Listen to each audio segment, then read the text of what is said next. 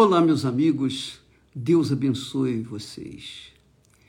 Que o Espírito Santo, o Espírito da vida, o Espírito de nosso Senhor e Salvador Jesus Cristo, o Espírito da paz, o Espírito de Deus, o Espírito que leva as pessoas à direção certa o guia, o guia daqueles que servem a Deus, o guia daqueles que são filhos de Deus, o Espírito Santo, que ele venha iluminar o entendimento de todos vocês, para que uma vez tendo consciência do que é certo e do que é errado,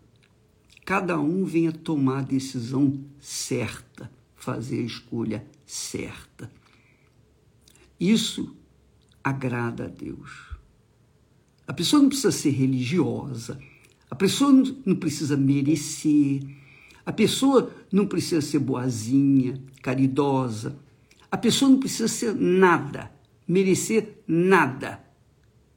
Mas quando essa pessoa que sabe, tem consciência do que é certo e do que é errado, e opta, escolhe o que é certo, então essa pessoa está caminhando na direção de Deus, porque Deus é justo.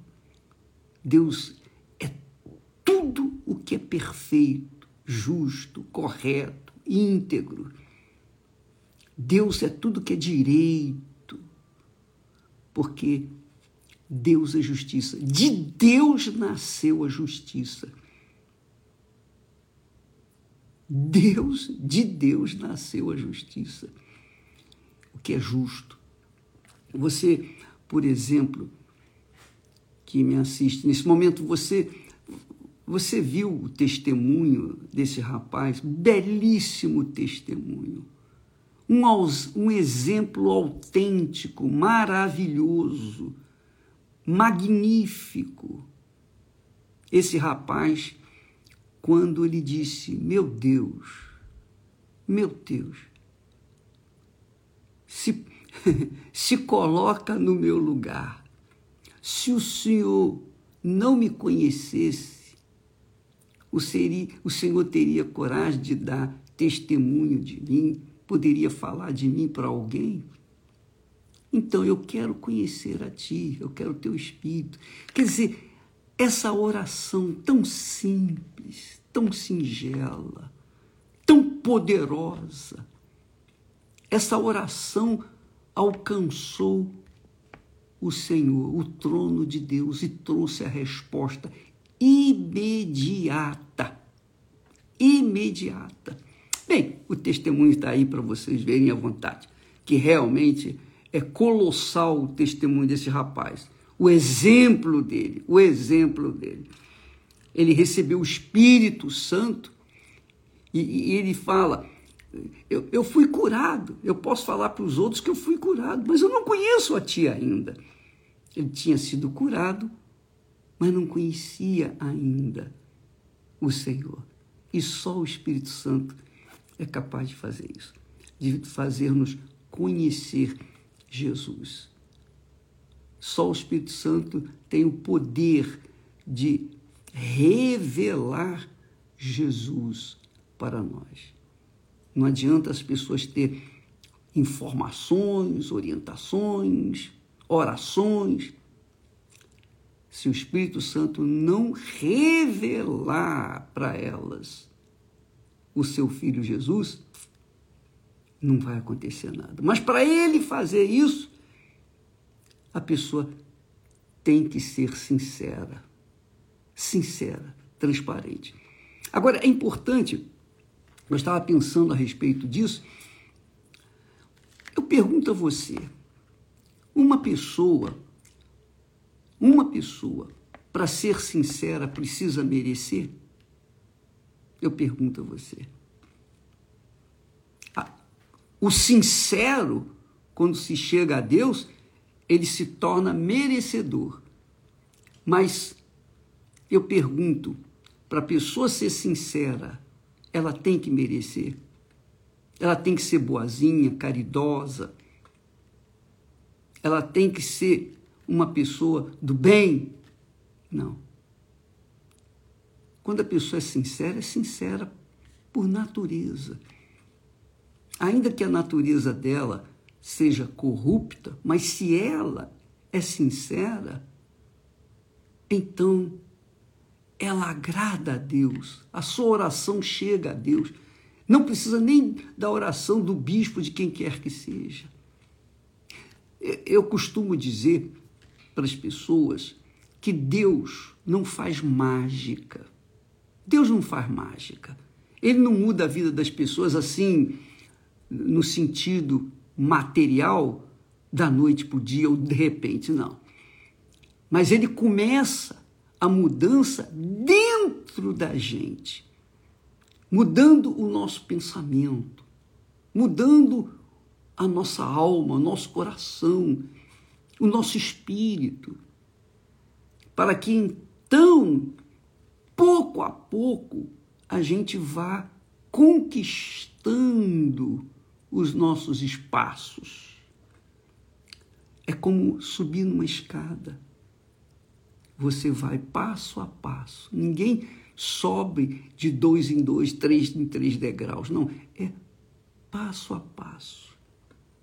Coloque isso na sua cabeça, minha amiga. Porque quando a gente fala em Deus, no poder de Deus, ter o Espírito Santo, quando a gente fala, quando a Bíblia fala nas coisas impossíveis, pode ter certeza, as coisas impossíveis são possíveis para Deus. Só que Deus não trabalha no nosso tempo. Ele não faz de acordo com a nossa vontade, ele faz de acordo com a vontade dele porque a vontade dele sempre é melhor para nós do que a nossa própria vontade. Você sabe disso. Você, por exemplo, que casou mal. Você casou porque você escolheu. A sua escolha foi má, não foi? Então, é assim que Deus trabalha. Ele, tra ele trabalha da seguinte forma ele quer escolher para você. Ele quer fazer a escolha para você, porque a escolha dele é melhor, porque ele é Pai, ele é Deus, ele, ele sabe quem é você. Ele quer o melhor para você. Ele dá na medida certa, nem mais, nem menos. Aliás, é bom até falar sobre isso, porque hoje à noite o Renato Cardoso e a Cristiane estarão falando sobre esse assunto logo mais à noite, às oito da noite, no Templo de Salomão. E você pode ir, não tem que pagar nada.